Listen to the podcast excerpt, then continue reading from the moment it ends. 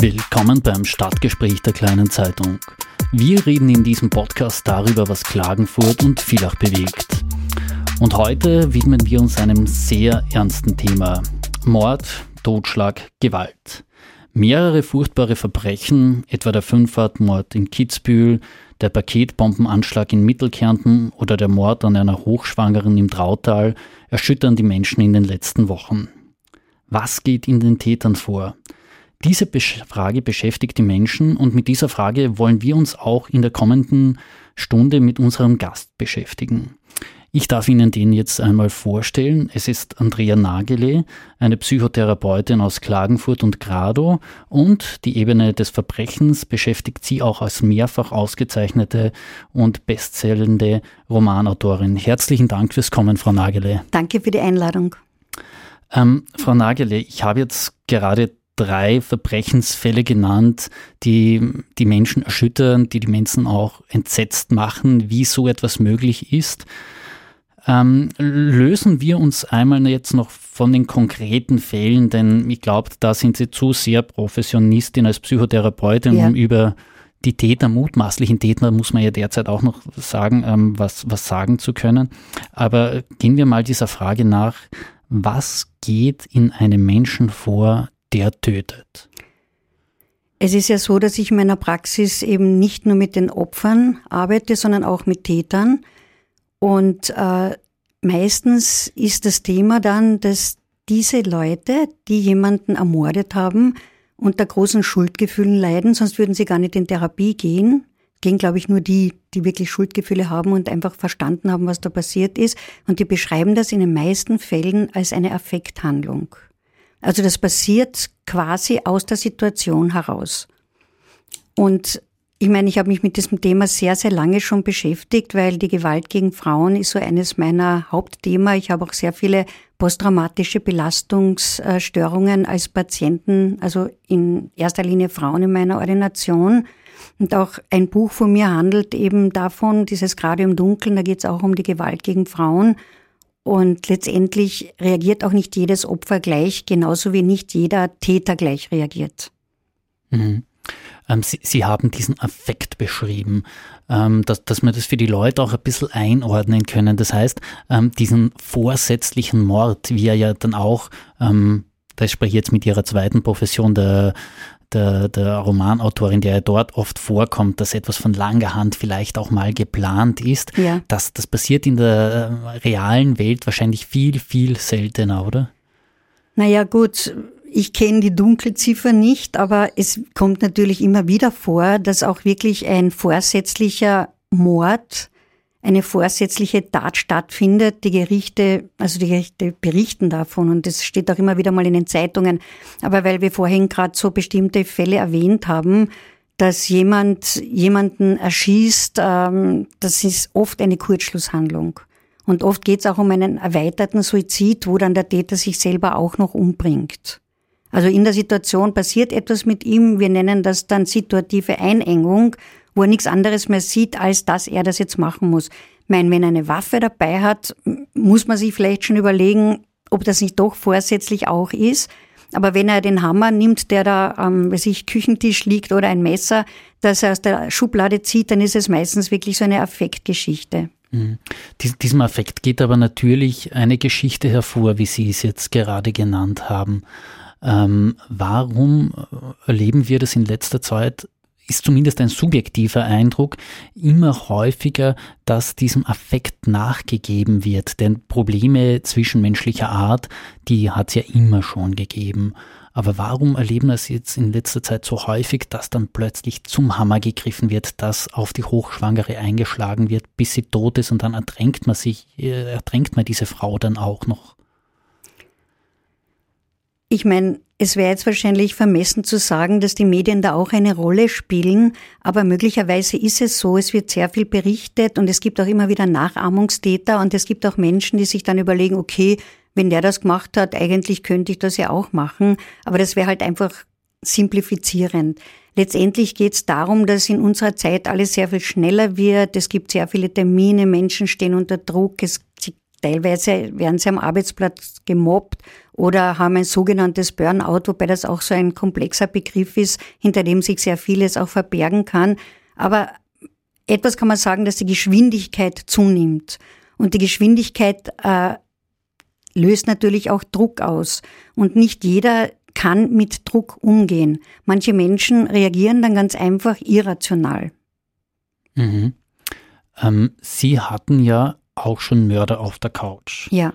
Ähm, dürfen wir jetzt auch eingedenk des Opfer- und des Täterschutzes da ein bisschen darüber erfahren, was waren das für Fälle, wie haben Sie sich probiert, diese Menschen auch zu therapieren? Also wenn ich diese Fallvignetten mir durch den Kopf gehen lasse und äh, selbstverständlich äh, ich das jetzt verfälscht sagen werde wegen Kira in dem Gesetz, dem Psychotherapiegesetz und der Ethikkommission, das ist eh klar, weil das einfach die, die Grundbasis einer Zusammenarbeit mit Patienten auch ist, dass ein gegenseitiges Vertrauen einfach besteht und dass ein sicherer Ort äh, da in einer Praxis schon auch eine maßgebliche Rolle spielt, kann ich sagen, dass das äh, Täter sind, die verstanden haben, was sie getan haben und irgendwann, nachdem sie ihre Strafe abgesessen haben, von sich aus ähm, bereit waren, eine Therapie zu machen.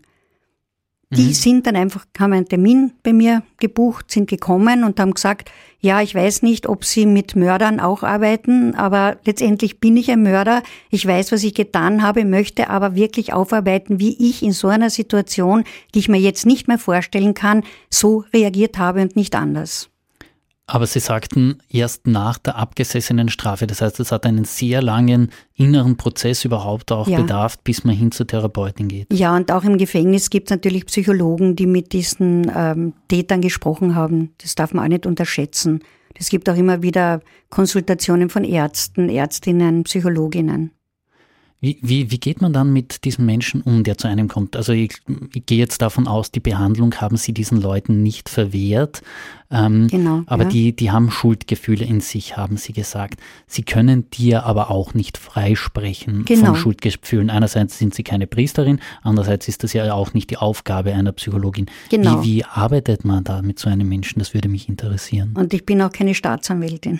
Also es ist klar, äh, letztendlich geht es immer um Wertschätzung es geht darum, ähm, dass man auch eine Art Debriefing machen kann. Das ist so eine Methode, die kommt aus dem amerikanischen nach dem Vietnamkrieg, hat das Militär die entwickelt, dass man so eine Art Protokoll mit einem Patienten macht. In erster Linie mache ich das natürlich auch mit Opfern, aber man macht es auch mit Tätern, dass man den letzten sicheren Ort des, der jeweiligen Person beschreiben lässt oder die jeweilige Person beschreiben lässt und dann einfach protokollarisch wie bei einem Polizeiverhör das Ganze auf drei Ebenen. Zuerst auf der Kopfebene, wo die Gefühle weggelassen werden, dann eben auf der emotionalen Ebene, wo die Gefühle mit eine große Rolle spielen, bis hin zu dem Moment, wo diese Person das nächste Mal wieder an einem sicheren Ort sich befunden hat.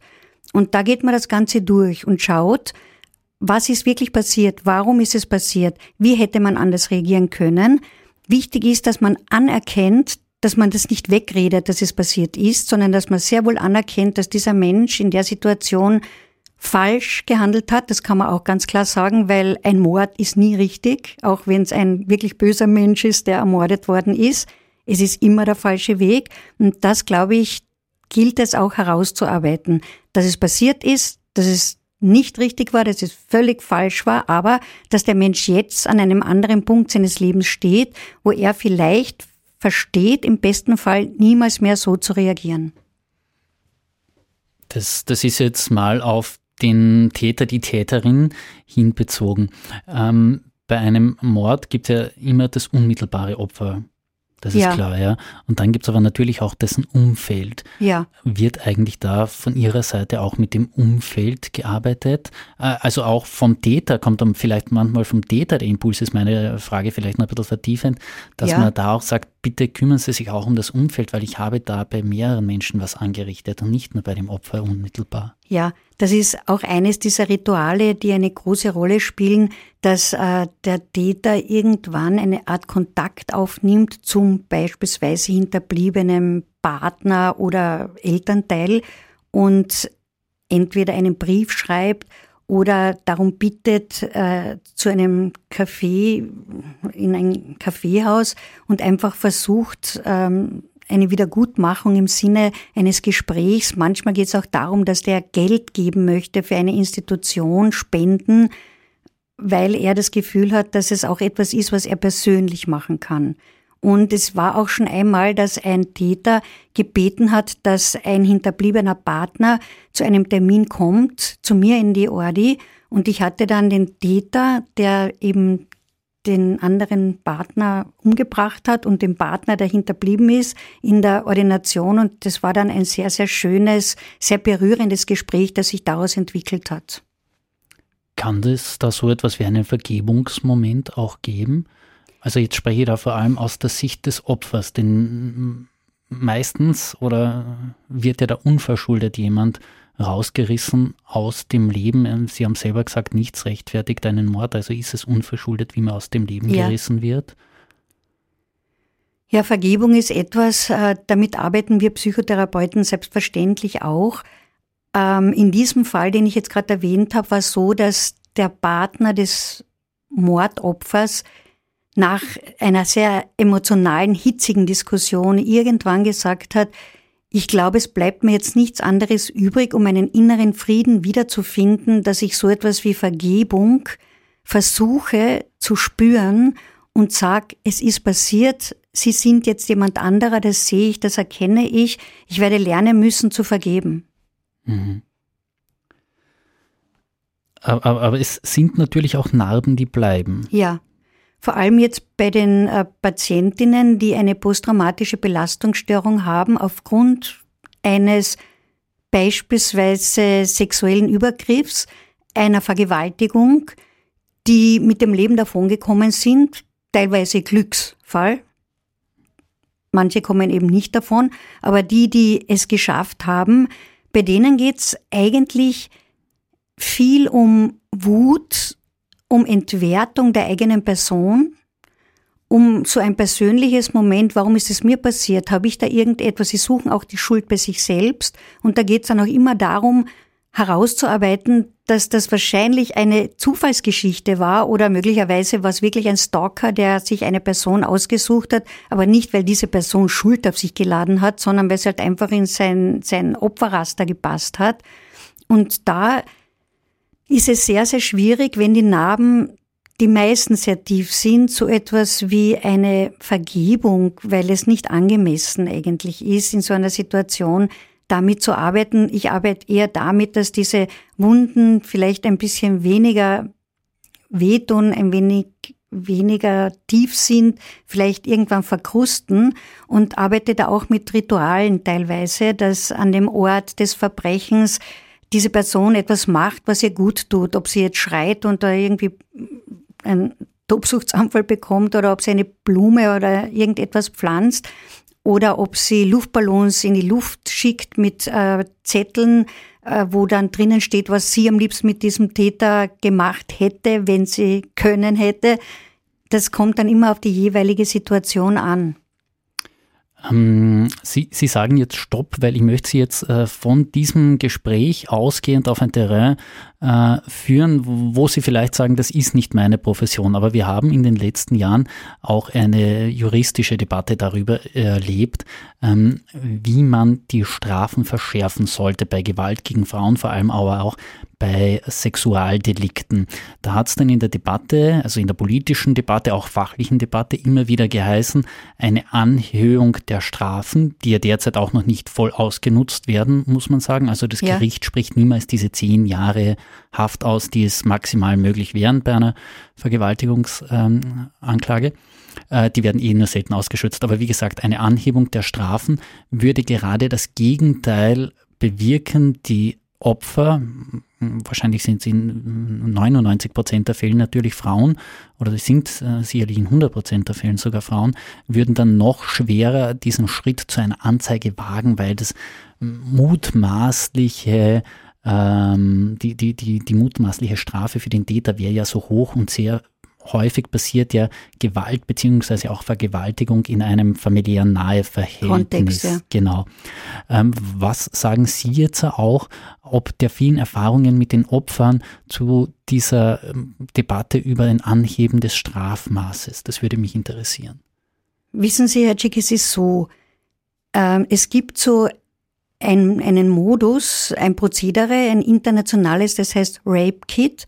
Das bedeutet, dass wenn ein Opfer, ein Vergewaltigungsopfer, ähm, die Polizei wird gerufen, dann kommt dieses Opfer als allererstes ins Krankenhaus und dort darf es sich natürlich nicht waschen, duschen, was es am liebsten tun würde, sondern es werden alle Proben genommen, die man nehmen kann, ob das jetzt Spucke, Speichel, Sperma, Fasern äh, von, vom Gewand, die DNA, wie auch immer, was man finden kann, um letztendlich aus diesen Proben, die man dann einsammelt, Beweise zu finden. Und dann darf sich das Opfer erst duschen, waschen und dann kommt im besten Fall eine weibliche Polizistin und nimmt das Protokoll des Geschehenen auf. Viele Opfer fürchten aber genau das, Sie haben einfach Angst, mit dieser Geschichte, die Ihnen zugestoßen ist, sofort äh, sich diesem Prozedere zu unterziehen, sondern sie rufen ihre beste Freundin an oder ihren Partner, was auch immer, gehen nach Hause, duschen sich eine Stunde, bis alle Beweise weg sind, wie auch immer, weil sie einfach das, das Schreckliche wegspülen wollen. Und ich glaube auch, dass sie da nicht ganz Unrecht haben mit dieser Formulierung, dadurch, dass vieles jetzt im familiären Kontext passiert, äh, möchte das Opfer selbst nicht vielleicht dazu beitragen, diese Familie noch mehr zu zerstören. Wenn das jetzt außerhalb der Familie ist, hat das Opfer oft Angst, sich dem Ganzen zu unterziehen und geht deswegen nicht sofort zur Polizei. Und wie wir wissen, schützt eigentlich auch in Amerika die Todesstrafe nicht davor, dass es immer wieder sensationelle Triebtäter und Massenmörder gibt. Jetzt haben sie wieder irgendeinen gefunden, der heißt, glaube ich, Little. Der Name ist bekannt, da verrate ich nichts. Und der hat, glaube ich, weiß ich was, 78 Frauen umgebracht. Wahnsinn, ja. Jeder weiß, es gibt die Todesstrafe.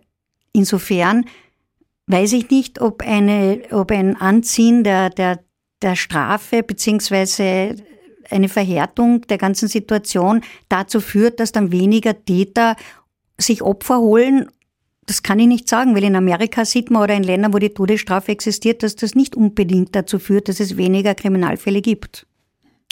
Müsste es da einen anderen Modus im Umgang mit äh, Verbrechens, äh, pardon, äh, Vergewaltigungsopfern geben, weil ich glaube auch, ähm, ich, ich kenne die Räume nicht, wo das in einem Krankenhaus erfolgt, aber das wird man natürlich mutmaßlich in diesem sterilen, ähm, hellen Krankenhausatmosphäre sein und gynäkologischer Stuhl etc. Besten oh, oh. Fall eine Ärztin. Ja, also und wahrscheinlich würde man aber gern irgendwie ein dunkles Loch haben, wo man sich ein verkriechen kann. Verkriechen kann, ja. genau.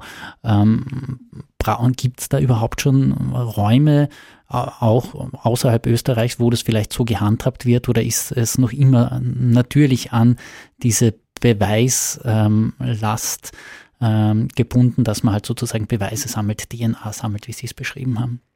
Ich kann nur sagen, dass in den letzten Jahren ganz sicher sich die Situation verändert hat. Ich kenne einige Opferschutzbeamten äh, aus Kärnten, die mir das auch bestätigt haben, dass man mit Opfern in einer Art und Weise liebevoll umgeht, dass man sie wirklich in eine, einen Schutz nimmt, dass man ihnen die Sicherheit und Geborgenheit vermittelt und dass man auch schaut, dass im Krankenhaus nicht diese Sterilität im Vordergrund steht, aber trotzdem diese Proben genommen werden können, dass dann jemand dabei ist, eine Vertrauensperson, die diesem Opfer die Hand hält und lieb spricht und dass es nicht nur steril und konform das Prozedere abgehalten wird, sondern in einer Art und Weise, dass das Opfer, also viele Opfer haben mir danach schon erzählt, das war für sie zuerst schrecklich, als die Polizei gekommen ist, aber das war, die waren dann so lieb wie, wie Freunde und haben sie äh, in einer Art und Weise behandelt, wie das, dass sie selber so gerührt waren, sich danach bei ihnen bedankt hat. Also das hat sich schon sehr geändert. Mhm. Ähm, gehen wir von den Opfern nochmal hin zu den Tätern.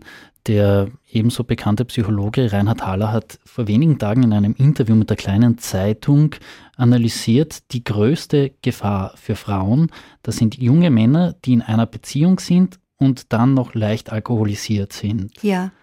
Ähm, und sein Befund war dann auch, Männer, vor allem Männer eben, hätten verlernt, einen Konflikt auszuleben. Wann hat man das verlernt? Ist das diese Geschwindigkeit und dieser Druck, den Sie vorhin angesprochen haben? Oder fängt es da vielleicht auch schon bei Kindern an, dass man ihnen zu oft was erlaubt und sie nicht schreien lässt, weil sie halt jetzt, keine Ahnung, statt dem Apfel einen Schokoriegel will, wollen? Sicher äh, spielt die Sozialisation, die Erziehung eine große Rolle, das ist klar. Und es ist weiterhin historisch so, dass es leider immer noch Unterschiede in der Erziehung äh, von kleinen Mädchen und kleinen Buben, die werden immer noch gemacht, ob man es will oder nicht. Ich habe selber drei Kinder, zwei Mädchen und einen Buben und wir haben immer geschaut, dass wir nicht dem Mädchen die Puppen schenken und dem Buben das Auto, haben natürlich versucht, ja, sozialisationsmäßig auf das Ganze letztendlich ja, spezifisch einzugehen. Aber das, was Sie vorhin gesagt haben, spielt, glaube ich, eine sehr große Rolle der Alkohol. Alkohol Drogen spielen eine Rolle bei, bei Daten, davon kann man ausgehen. Und junge Männer, die alkoholisiert sind, äh, die überschreiten sozusagen eine Hemmschwelle und äh, trauen sich dann plötzlich etwas zu. Es entsteht so eine Mini-Omnipotenz-Fantasie und sie reagieren dann so. Ich weiß nur, dass die Frauen Tötungsdelikte zugenommen haben. Also da gibt es Untersuchungen, dass wesentlich mehr Frauen in letzter Zeit Opfer von äh, Morden oder Überfällen geworden sind als vorher. Und ich war auch mal Teil so, es gibt eine Wanderausstellung, die heißt Silent Witnesses und die hat äh, die Primaria von, äh, von Villach, die Primaria Radusch geholt. Und in dem Rahmen hatte ich auch gerade im Dunkeln äh, Stellen da von den Opfern vorgelesen. Und das war so, da waren Pappkartons, Silhouetten von Frauen und auf jeder dieser Pappkartons ist ein Schild drauf geklebt und da stand Svenja, 33 Jahre, erschlagen von ihrem Mann. Dann, weiß ich was, äh, Sonja, 25, umgebracht von einem rückfällig gewordenen Straftäter, etc., etc., etc. Es war für mich sehr berührend und das war wirklich sehr tragisch, diese vielen Silhouetten dieser Frauen zu sehen. Und das ist meiner Meinung nach auch eine großartige Ausstellung, die auch zeigt, was da passiert, weil es so schemenhaft ist und man sehr viel äh, auch Fantasie und Kreativität entwickelt, um sich das vorzustellen. Man stellt sich sofort die Geschichte dieser Person vor. Und leider ist es so, dass sehr viele junge, alkoholisierte Männer Frauen töten. Aber nicht alle natürlich.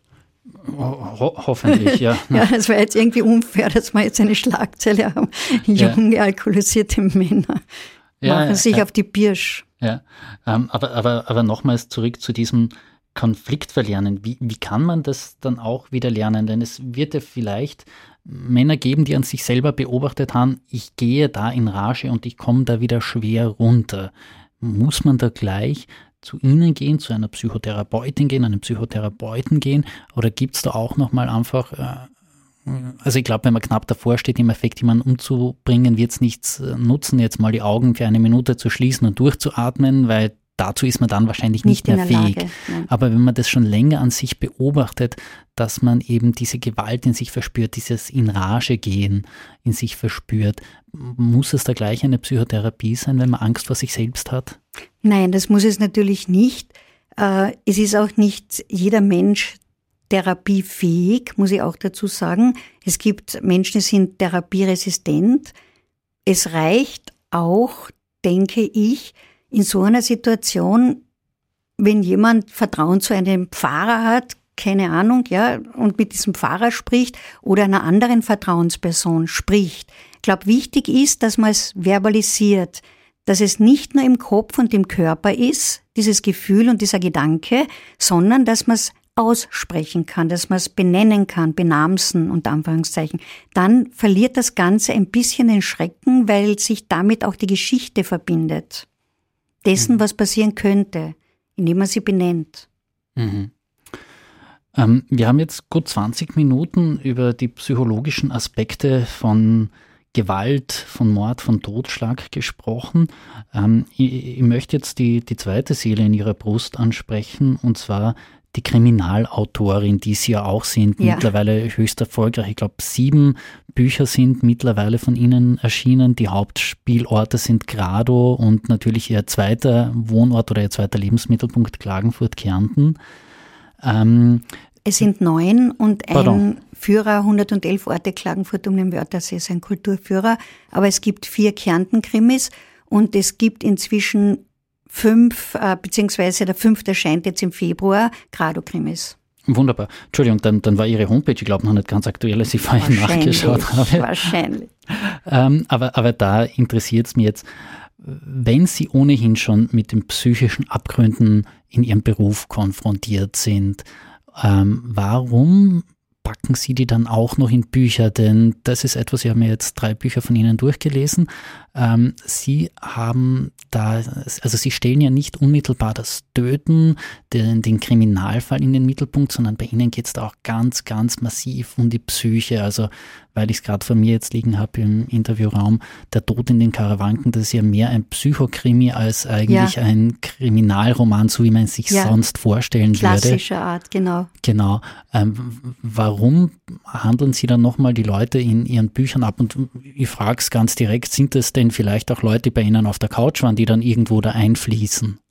Nein, es ist natürlich so, dass kein einziger meiner Patienten jemals in einem meiner Bücher vorkommt. Aber meine Arbeit als Psychotherapeutin, ich habe über 15 Jahre lang ein psychotherapeutisches Kassenambulatorium geleitet, äh, war natürlich auch Diagnosen zu erstellen, Erstgespräche zu führen. Ich musste immer mit dem ICD-10 arbeiten. Das bedeutet, dass immer die Diagnosen beschrieben werden. Ich musste jedem Patienten eine Diagnose zur Abrechnung mit der Kasse geben. Selbstverständlich hat mir das auch geholfen, auch viele Gespräche, um zu erkennen, warum ein Mensch so oder so reagiert. Aber das wirklich Lustige ist, dass einige meiner Patienten schon gesagt haben, sie würden so gerne mal vorkommen und wenn es auch als Opfer wäre in einem meiner Bücher. Aber es ist bis jetzt noch nie jemand vorgekommen. Auch wenn ich Borderliner beschreibe, auch wenn ich der Simon Rosner, mein Kärntner Kommissar, ist alkoholabhängig, auch wenn ich depressive Leute oder äh, bipolar gestörte Patienten beschreibe. Es ist niemand, der jemals bei mir war oder der sich in dieser Geschichte wiedererkennen würde. Mhm. Aber, aber was war die Animo, da jetzt nochmal Bücher darüber zu schreiben, über das, was Sie eh schon, wie Sie es jetzt geschildert haben, äh, zigfachst in äh, eine Diagnose für die Krankenkasse haben schreiben müssen? Da ist meine Mutter schuld. Meine Mutter hat meinem Bruder und mir, als wir kleine Kinder waren, vor dem Adventkranz immer Romantic Thriller, das hat sie nämlich selber so gerne gelesen, damals hieß das so, vorgelesen und keine Märchen. Mich hat jetzt gerade ein italienischer Reporter gefragt, Märchen sind da eigentlich auch gruselig und letztendlich geht es immer um Drachen, es geht immer um Hexen, es geht immer um irgendwelche Kämpfe, die teilweise tödlich ausgehen. Aber meiner Mutter gefiel ganz einfach das Genre des Romantic Thrillers. Also haben mein Bruder und ich dauernd diese Krimis vorgelesen bekommen. Und irgendwann einmal habe ich mir gedacht, ich würde auch so gerne einen Krimi lesen, weil ich selber so gerne äh, schreiben, weil ich selber so gerne auch Krimi lese. Ich liebe Thriller. Und das ist auch der Unterschied zum klassischen Kriminalroman, den Sie vorher angesprochen haben. Bei mir geht es wirklich um die Spannungen der Figuren untereinander. Es geht um das, was sich unter der Oberfläche abspielt und manchmal auch zu einem Verbrechen eben führt. Und es geht um den menschlichen Abgrund, wie Sie richtig bemerkt haben. Das interessiert mich. Aber es ist nicht so, dass ich dadurch meine Arbeit als Psychotherapeutin aufarbeite, das mache ich anders, indem ich einfach mit meinem Mann mich mit Freunden treffe, auf Reisen gehe, gerne gut esse etc. oder koche. Das, das entspannt mich. Das Bücherschreiben ist etwas, das ist, das steckt zu mir drinnen. Das, das passiert einfach. Haben Sie schon eigentlich mal durchgezählt, wie viele Leute Sie in diesen neun Büchern umgebracht haben? Überspitzt formuliert, bitte, gell? Ja, natürlich. Äh, Schreibtisch steht da, glaube ich, nennt man so etwas. äh, ich habe nicht so viele umgebracht und es wird mir auch manchmal vorgeworfen, dass in meinen Büchern zu wenig Morde passieren, aber ich weiß gar nicht, wie viele. Haben Sie es gezählt? Wie gesagt, ich bin erst beim dritten Buch äh, mittlerweile beim Lesen. Also ich habe noch sechs Bücher. Ich werde dann, dann hinterher jetzt noch eine Stricherliste aus den ersten drei Büchern machen.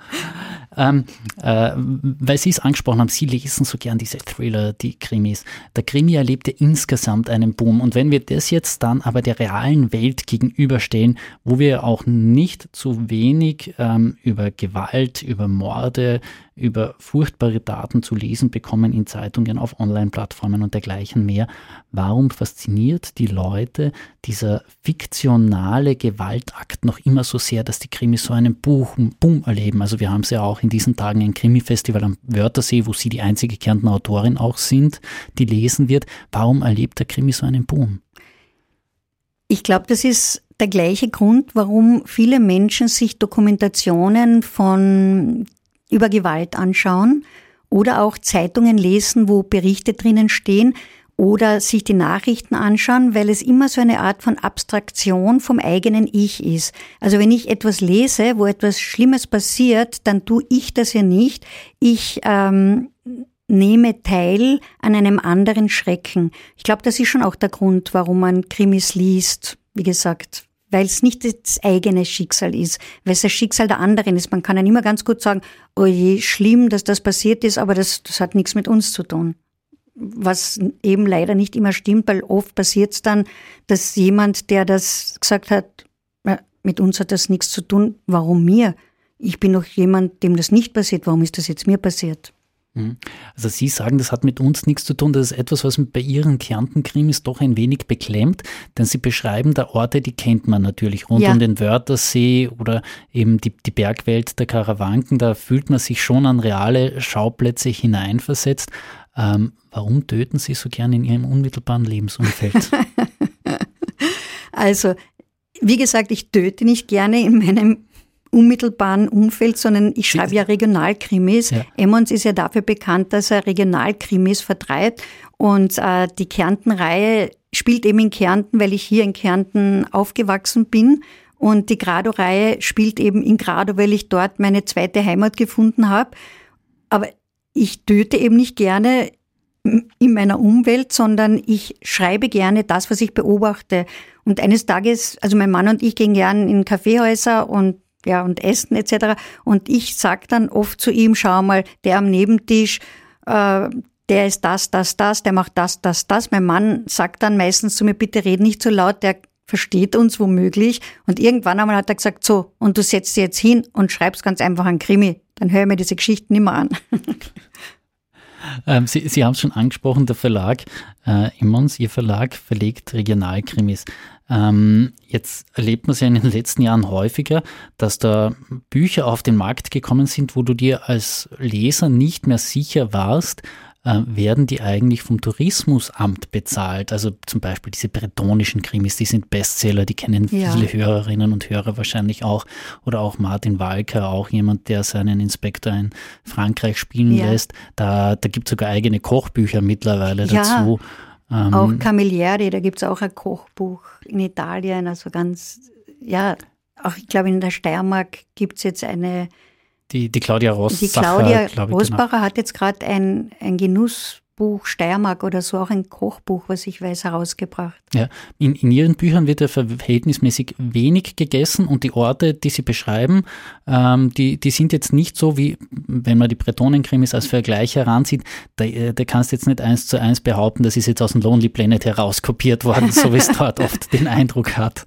Ähm, ist das nicht Ihr Ding oder ich frage es ganz plakativ, hat Ihnen die Kärnten-Werbung oder die Grado-Werbung noch nie einen Scheck hinüberwiesen Nein. und gesagt, gesagt, machst da vielleicht noch ein bisschen schöner und ein bisschen mehr Tourismuswerbung rein und 50 Nein. Seiten zahlen wir? Absolut nicht. Also ich habe auch 111 Orte Klagenfurt am Wörthersee geschrieben und das hat sich die Kärntenwerbung dafür nicht wirklich interessiert, wobei das auch die Stadt nicht, muss ich auch dazu sagen, weil es wäre ein super Geschenk für irgendwelche Leute, so einen Führer zu bekommen, weil das einfach ein Kulturführer ist. Das ist jetzt nicht einfach irgendein XY-Reiseführer und das ist auch äh, eine Reihe, mit der der Verlag ziemlich boomt. Ja, also er boomt damit, weil es das über jede Stadt und Land und Whisky-Sorten und alles Mögliche schon gibt. Aber ich hatte noch nie einen Scheck bekommen, weder in Grado noch in Klagenfurt. Und ich glaube auch nicht, dass diese ähm, französischen Krimis etc. oder auch die Italiener, nein, das, das, das spielt sich, glaube ich, nicht so. Außer, außer ich bin so naiv und bin die Einzige, die es nicht bekommen hat. Kann natürlich auch sein. Ähm, gut, ja, wunderbar. Ähm, Sie haben gesagt, im Februar erscheint das nächste Buch ja. in Grado, also über Grado. Ja, mal so. Grado im Mondschein. wollen Sie uns ein bisschen einen Einblick darin geben, worum es diesmal gehen wird? Es ist ja wahrscheinlich ja. schon fertig oder müssen ja, Sie es noch abschließen? Nein, nein, nein, es, es ist fertig. Es ist fertig. Ist bereits im Lektorat. Wir haben schon das Titelbild, den Titel, wir haben alles eigentlich. Es ist so, dass es darum geht, es ist, ist immer ein bisschen schwierig wegen dem Spoilern. Ähm, letztendlich geht es um eine Hochzeit, die in einem Schloss stattfindet, in Strasoldo. Das ist ein Wasserschloss vor Grado. Und es passiert dort etwas, was sehr dramatisch ist. Und das kann ich nicht verraten, weil sonst einfach viel zu viel davon vorweg schon bekannt wird.